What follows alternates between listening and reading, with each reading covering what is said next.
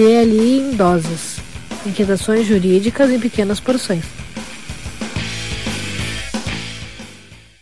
Olá pessoal, sou Sandro Moraes e esse é mais um DLI em doses. E a notícia que eu trago essa semana é a greve dos TikTokers. Sim, isso mesmo. Os TikTokers negros realizaram uma espécie de greve, um boicote, deixando de criar coreografias, as populares dancinhas do TikTok, para o novo lançamento da cantora norte-americana Megan Thee Stallion, a música Tot Shit.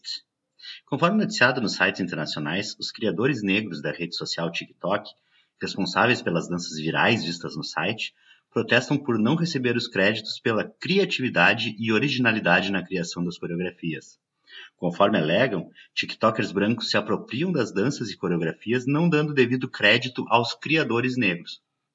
Como aponta o site Yahoo, um dos efeitos práticos desta greve foi o baixo número de vídeos da plataforma utilizando a música Tot Shit, apenas 165 mil, claro, em comparação com lançamentos anteriores da mesma artista, as músicas Savage, com 22 milhões de, de vídeos, e a WAP, com 4 milhões.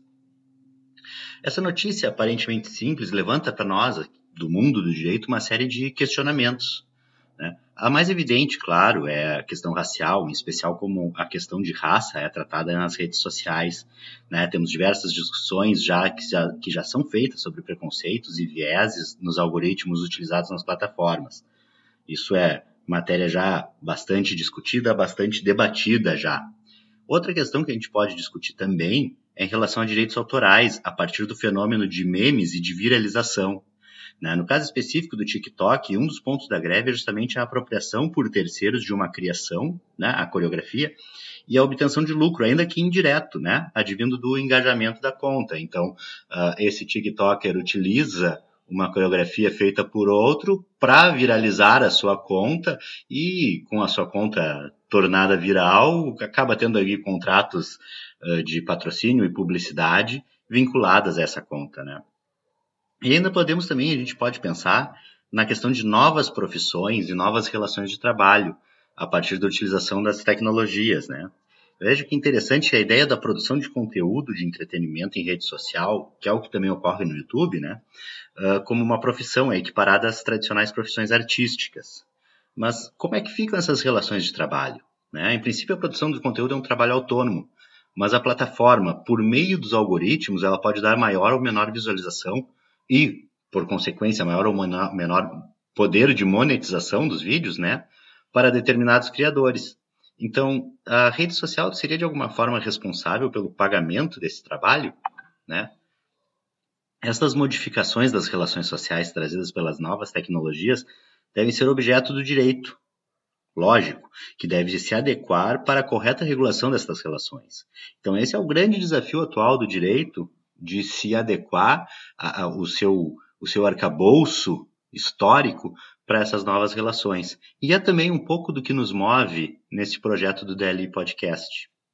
Como podem perceber aí, quem ouve o nosso conteúdo, a gente sempre traz esses temas de inovações, temas de situações novas que o direito é, se vê obrigado, então, a discutir e a, de alguma forma, regulamentar. Lembrando que o Daily Podcast é um projeto totalmente independente, criado e mantido por mim e meus colegas Alisson Capelar e Sérgio Gillet. Se você gosta do nosso projeto, aproveite para ingressar no nosso programa de apadrinhamento, nosso financiamento coletivo, para garantir a qualidade do nosso podcast. Acesse www.padrim.com.br barra e colabore com a gente, categorias a partir de um real.